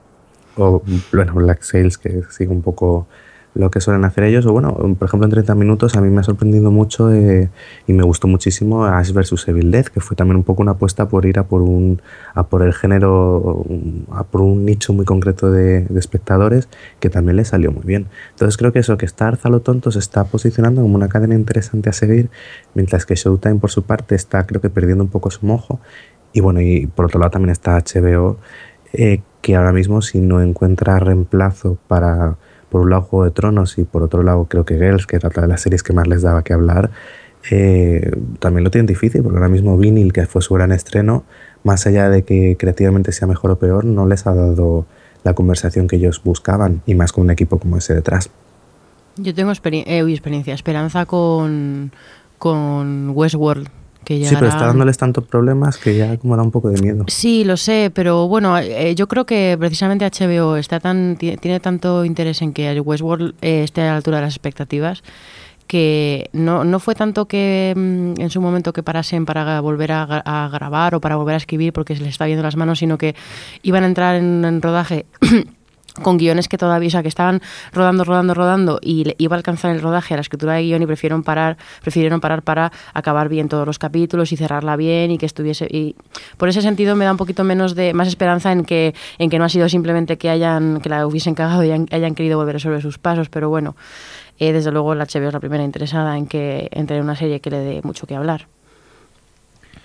Muy bien, pues eh, si os parece vamos a dejar ya el tema pilotos, que estos días mismo hemos visto poquitos, pero sí que hemos visto unas cuantas series eh, que queremos eh, comentar y para ello vamos a empezar con, contigo, Adri, venga va, que ya que no has visto pilotos, cuéntanos qué series has estado viendo estos días que te gustaría destacar. Pues mira, voy a aprovechar para mm, hablar de varias, sobre todo varios finales, pero bueno, voy a empezar con una con Unbreakable Kevin Smith, que ha empezado, bueno, eh, empezó la segunda temporada, se puso en Netflix completa, me quedan un par de capítulos para terminar. Eh, y bueno, yo tengo que decir que ha gustado, me ha gustado, he leído a la que la gente estaba eh, más desencantada con esa temporada y que no, que había estado menos divertida que la anterior y tal. Sí que es verdad que mm, estoy de acuerdo con esa las críticas eh, en, lo que respecta a Titus, que sí que está menos gracioso, porque bueno, su trama no le ha llevado a, por la, la, línea que tenía la temporada anterior, que estaba completamente desatado. Pero, pero por, por, por, lo contrario, a mí toda la historia, la trama de James eh, Krakowski, iba a decir Krasinski, eh, me ha parecido mucho más divertida que la temporada anterior, que bueno, ya me había gustado, pero eh, creo que ha sabido compensar una cosa con la otra y en general es una serie que, que me gusta y que cada capítulo me hace reír un montón y, y, no sé, que además está, que ha tenido un montón de referencias que me, ha hecho, me han hecho mucha gracia, como gags recurrentes, como bueno, todo lo de Robert Dust así, mm. y sus eructos emocionales. ha sido muy gracioso, pero, pero bueno, que ha tenido, ha sido muy, yo creo, la he visto más referencial que en la temporada anterior, no sé si simplemente es que esta la tengo más fresca, pero ¿qué os ha parecido a vosotros? Yo todavía estoy con ella, ¿eh? todavía no la he acabado y voy poco a poco. Quizás por eso, porque quiero, eh, quiero degustarlo un poquito, cada capítulo. El otro día, por ejemplo, Pilar eh, Pigona de Ecos, a, ver, Jordi, que siempre lo digo mal. Ecos a 10.000 kilómetros. Ecos a 10.000 kilómetros, pues contaba que es una serie que tienes que ver hasta cuatro veces cada capítulo por, de la cantidad de chistes que tienen por minutos y referencias que dices tú, Adri, mm. que te pierden muchas veces. Y aun siendo consciente de que te lo pierdes, eh, la verdad que te lo disfrutas muchísimo. Yo la verdad que para mí yo no ha perdido en cuanto a la primera. Sí que es verdad que la primera es la sorpresa y la segunda ya sabes, más o menos eh, todos los personajes los conoces y tal, y es difícil eh, mantener la frescura de la, de la primera. Pero yo me he reído muchísimo, me sigo riendo y espero seguir riéndome con ella. A mí me ha parecido mucho mejor la primera, ¿eh? Sí que es verdad que no con eso quiero decir que esta segunda sea mala, ¿eh? Porque es una buena temporada. mucha diferencia has notado. Mm, sí, yo mm, en la primera eh, era uno parar de reír, mm, reírme a carcajadas. Aquí hay momentos que me río a carcajadas, porque hay chistes muy grandes, pero sí que es verdad que no me ha atrapado tanto como, como la primera. Con eso no quiero decir que sea una temporada mala, ¿eh? pero la primera para mí fue tan buena que esta me ha sabido un pelín a poco. Creo Yo que... pensé- Di, di, Alex, di. No, yo coincido un poco con Jordi. Bueno, llevo solo la mitad de la temporada en que quizás aquí me río menos, pero yo creo también a lo mejor ellos, el hecho de esta temporada ya hacerla expresamente para Netflix, se han vuelto aún más referenciales de lo que ya lo eran en la primera temporada y a lo mejor con eso también han perdido un poco, no sé, del humor. Yo es cierto que me río menos, me gusta mucho, me, me hace gracia sus chistes, sus personajes, pero mm, no me llega a funcionar siempre todas las tramas que ponen en sus capítulos. A veces la de Titus no, la de Lilian. mm, siempre hay cosillas que me chirran un poco. Creo que la primera temporada tardó unos episodios en coger, yo creo que hasta el cuarto no me convencía, pero luego del cuarto hasta el 12 me encantó.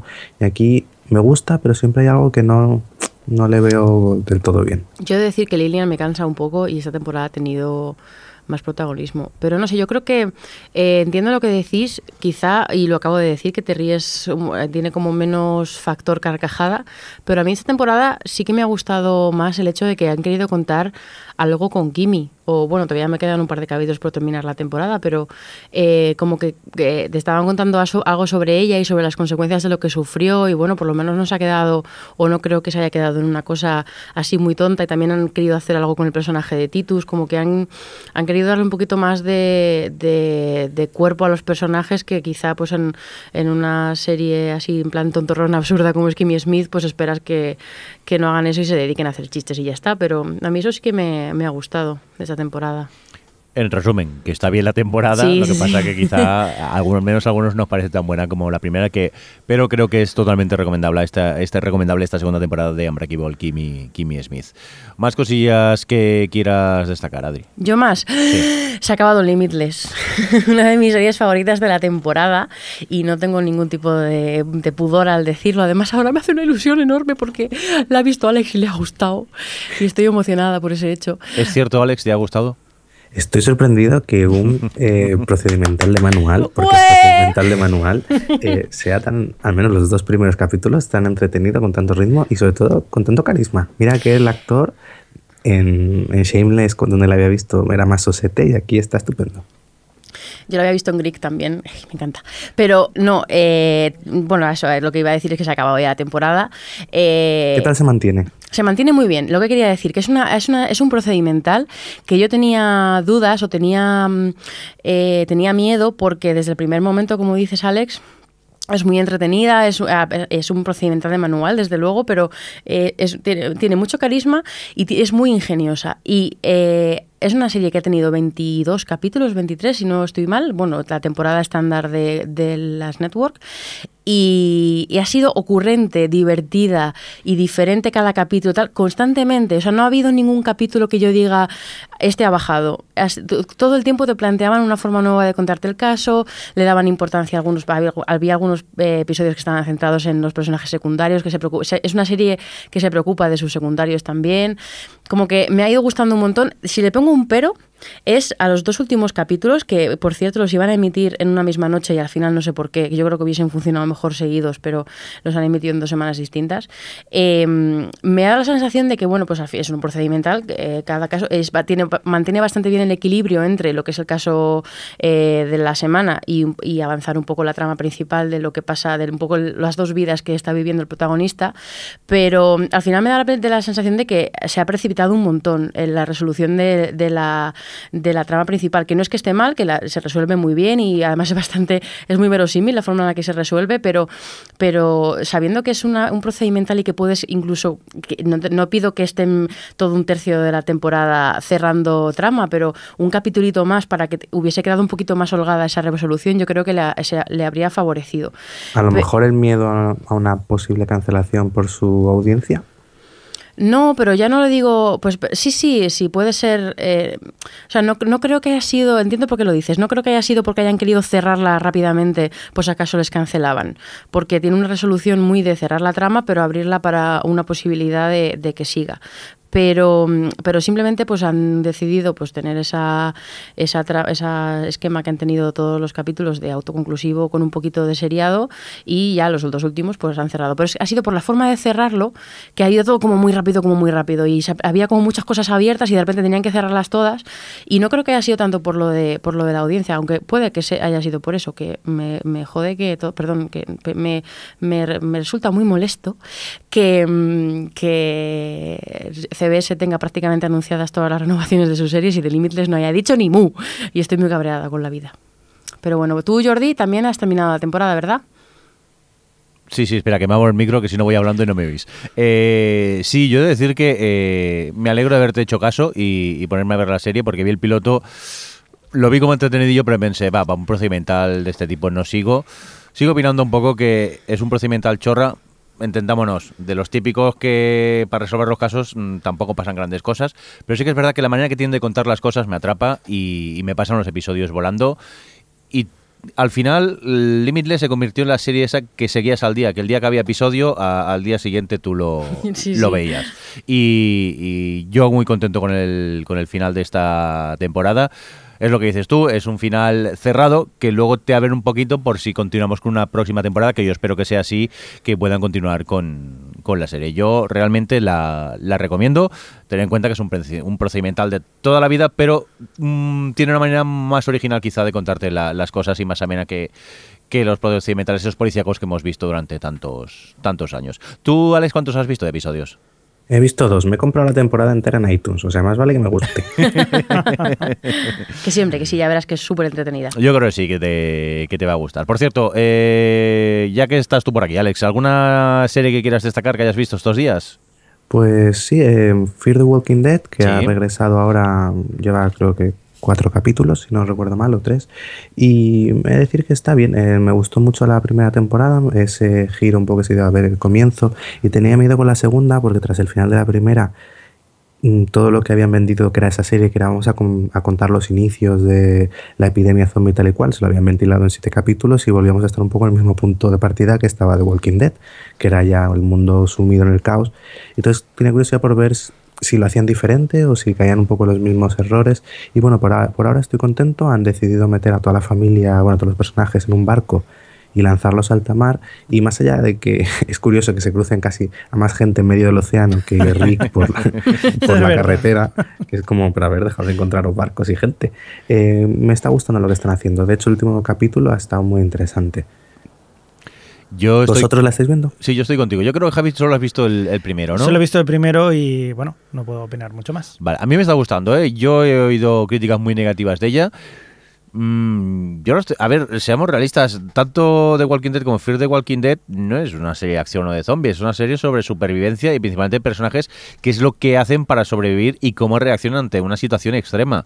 Y, generalmente muy antipáticos. Sí, totalmente de acuerdo, pero en ambas series. que a mí me, está gustando lo que estoy viendo y, por el momento todavía no he podido ver el, último, no he tenido tiempo, pero creo que los tres primeros que he visto me ah, mantienen para mí el, nivel y tengo ganas de, de seguir viendo más pues el último más mejor de toda temporada lo que llevan. Estoy de acuerdo con vosotros y, es una cosa que muchas veces hemos hablado, que tanto The Walking Dead como Fear the Walking Dead no es, no es tan bien una serie de terror como un thriller psicológico, yo creo, debido a, una, esas circunstancias, cómo reaccionan cada uno.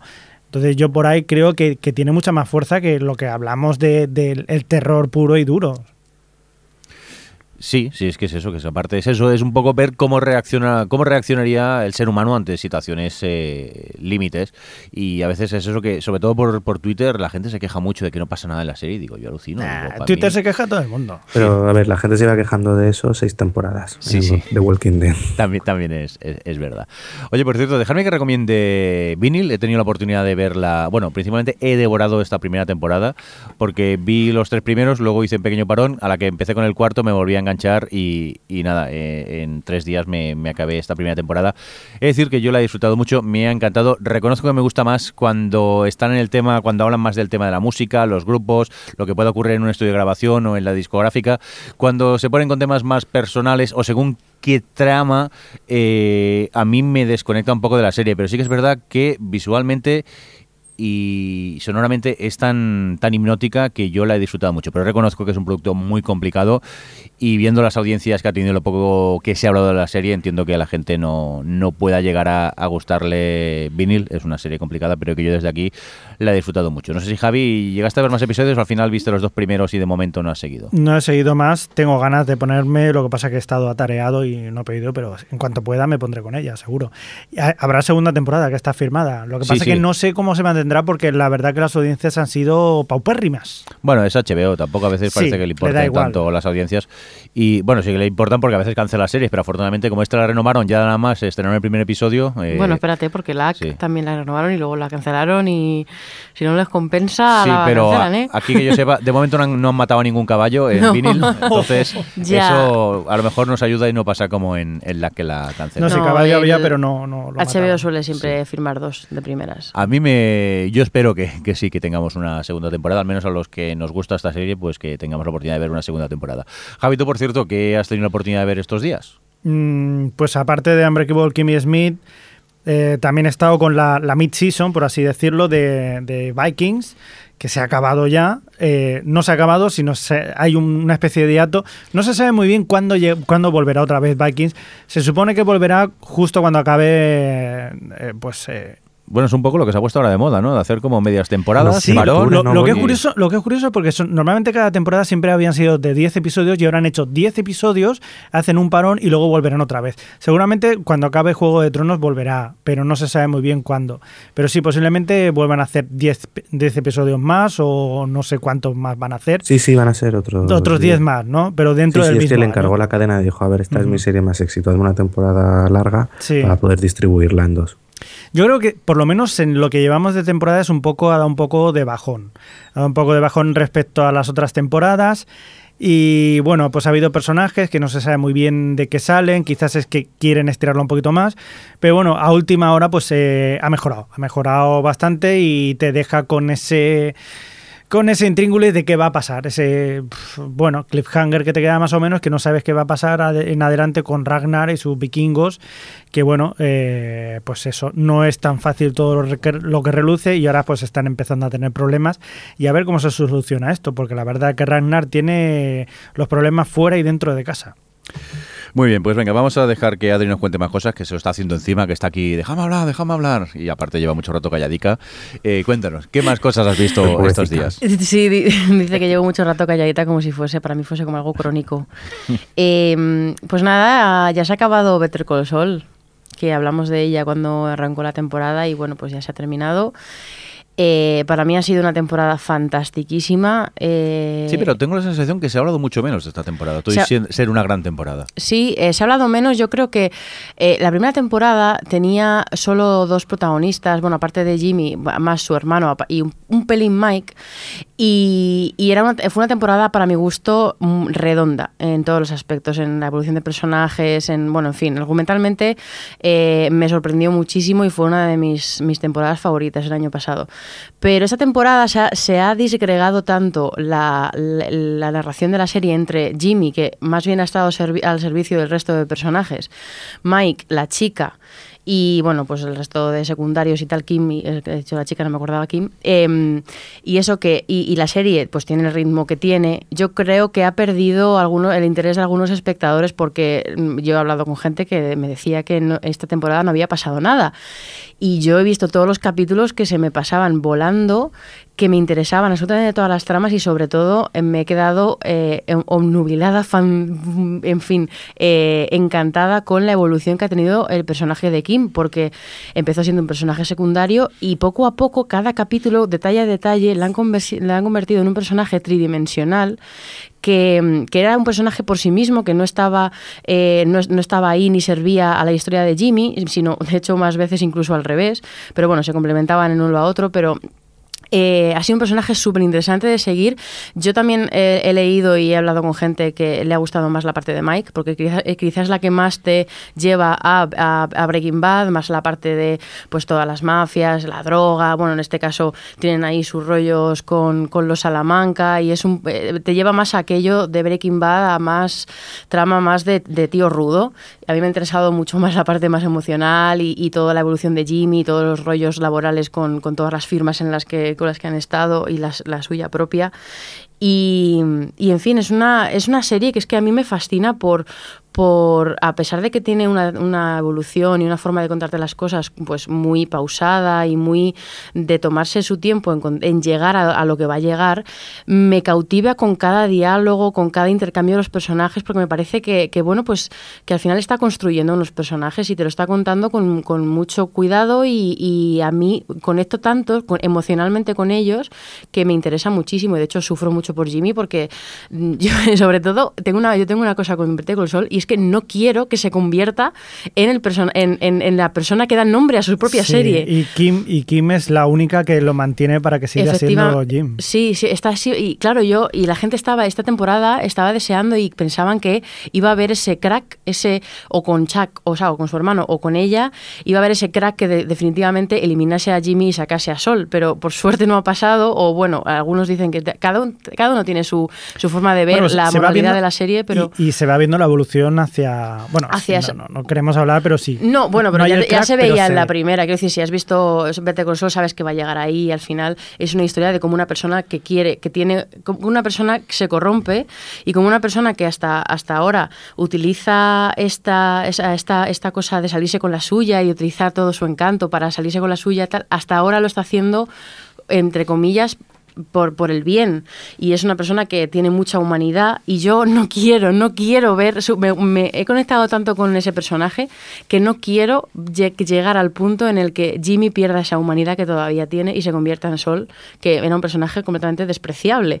Entonces no, no quiero, que casi, casi lo, lo- pensaba cuando renovaron la serie, en plan, casi no quiero, quiero quedarme aquí, no quiero conocer a Sol otra vez, no quiero ver ese, ese camino. Me temo como que yo, lo vas a ver. abandona antes del final. Eh, ah, ya, si no, me, me, me auto separo, ¿no? De- Decido cortar y, y ya me ahorro el disgusto. Yo creo que lo vas a ver porque principalmente la serie se dirige hacia lo allí. sé, lo sé, lo sé, pero, que- pero es una forma de expresar lo mucho que conecto yo con ese personaje que, que sufro pensando en a- hacia dónde va. Por cierto, que has comentado antes que, que, bueno, que habías leído por Twitter y tal, que la gente se queja de que no pasa nada. Hmm.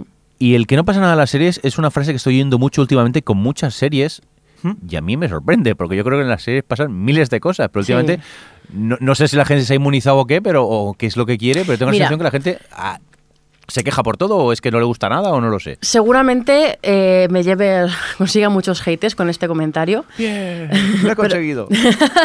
Pero yo creo que al- hay gente que ya se- que sigue, ya pasa, pasa con Juego de Tronos, en la, en la sexta, en la quinta, en la cuarta, lo hemos visto. Sí. Pasaba con Fringe, pasaba con Lost, ah, con Lost, ha pasado con todas las series del universo y ahora pasa más porque hay muchas más series.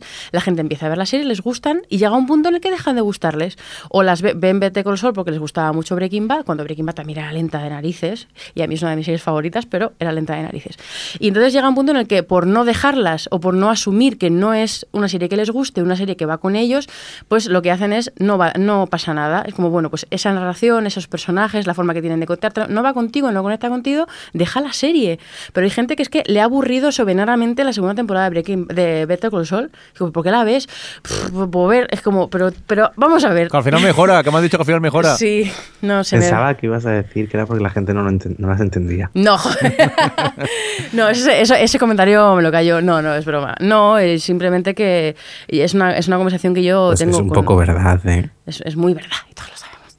Porque si me dices que no ha pasado nada, Hmm. es que no, no, no has entendido lo que has visto. Efectivamente. No sé. Pero bueno, eso es lo que Adiós, quería oyentes. OTV. Os quisimos. La gente a lo mejor es que querrá más explosiones y hay pocas explosiones. No sé, Javi, tú, experto en explosiones, ¿qué opinas? Pocas, de más- hacen falta más explosiones. Ah, sí, siempre. Las explosiones siempre son una cosa que, que ayuda, siempre. Y si no, pues tetas y culos. Me parece correcto. Y si una serie nos gusta, también la podéis dejar. No soy el más adecuado para proponer esto, pero yo no tengo criterio, o sea que no me hagáis mucho caso. No tiene ningún tipo de filtro. Venga, vamos a, a continuar. Eh, ¿Alguna serie más que quieres destacar, Adri?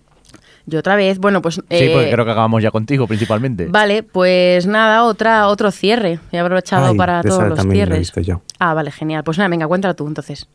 Pues el final de la quinta temporada de Girls, eh, esa serie que a, yo, a Mirindo y a Fresco les encanta, Sigue, tú ignórales. mm, les ignoro. Eh, pues nada, Ahí sí que no pasa nada.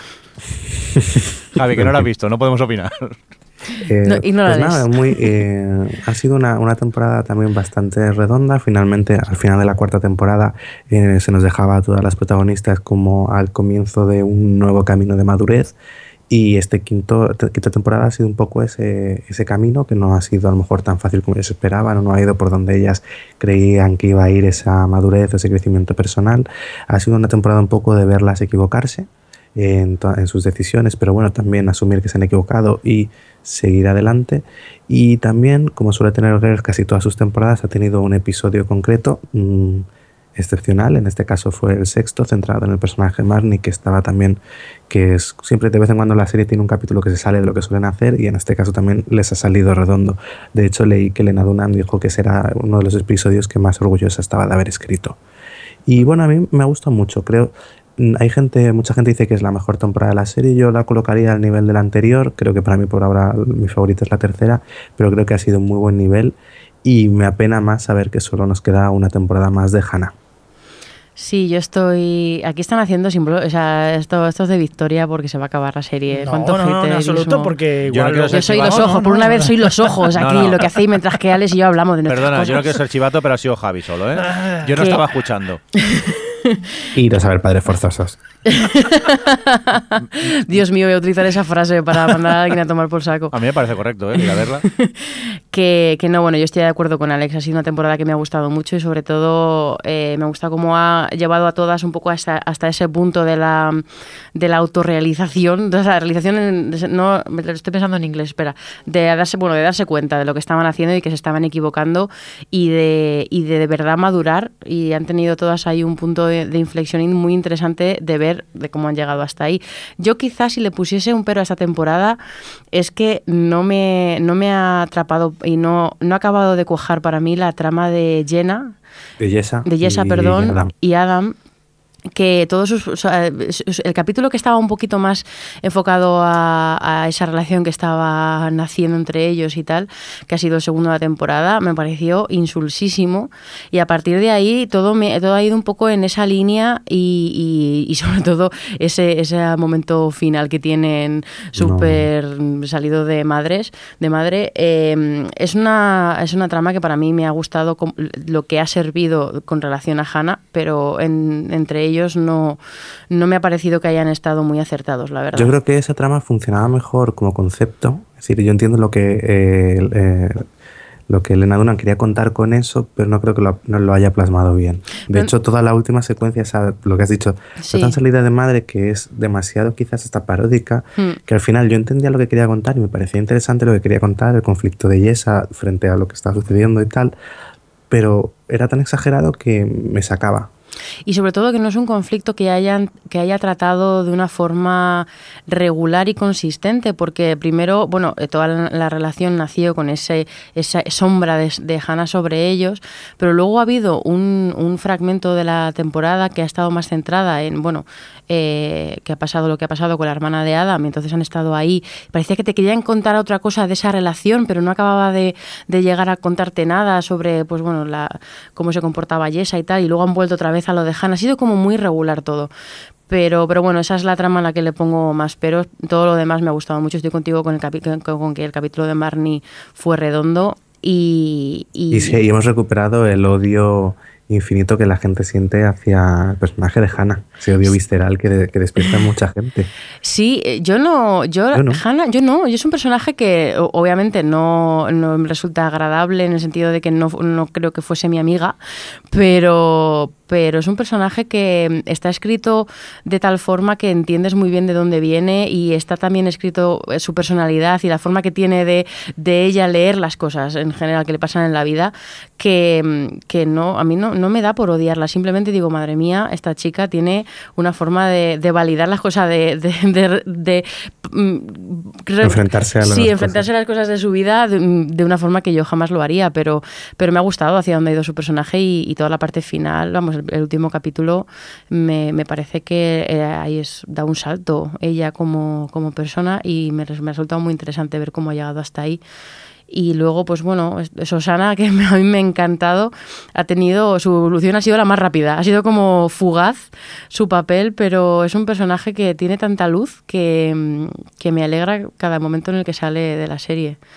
Pero bueno, Jokers es una serie muy interesante, que está muy, muy bien escrita y, y no sé, que puedo entender que estos dos están aquí. Que Javi, Javi y Jordi están aquí completamente off. Eh, Javi estaba en plan poniéndose a dormir encima de la mesa. No es verdad, y- estaba dibujando pajaritos. Efect- sí, claro.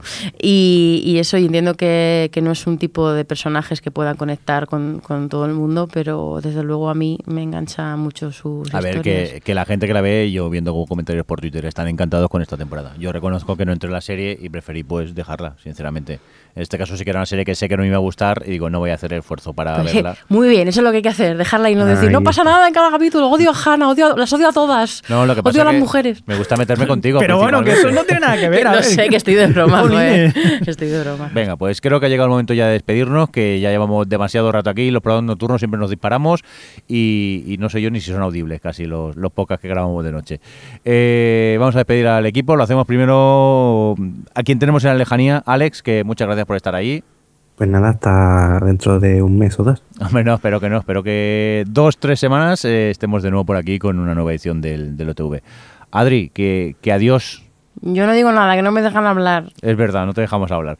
Venga, Javi, eh, nos oímos en breve. Eso mismo. Y un cordial saludo también de quien nos habla con vosotros, el señor Benito. Hasta luego. Adiós. Adiós. O Televisión Podcast, el podcast de la cultura audiovisual.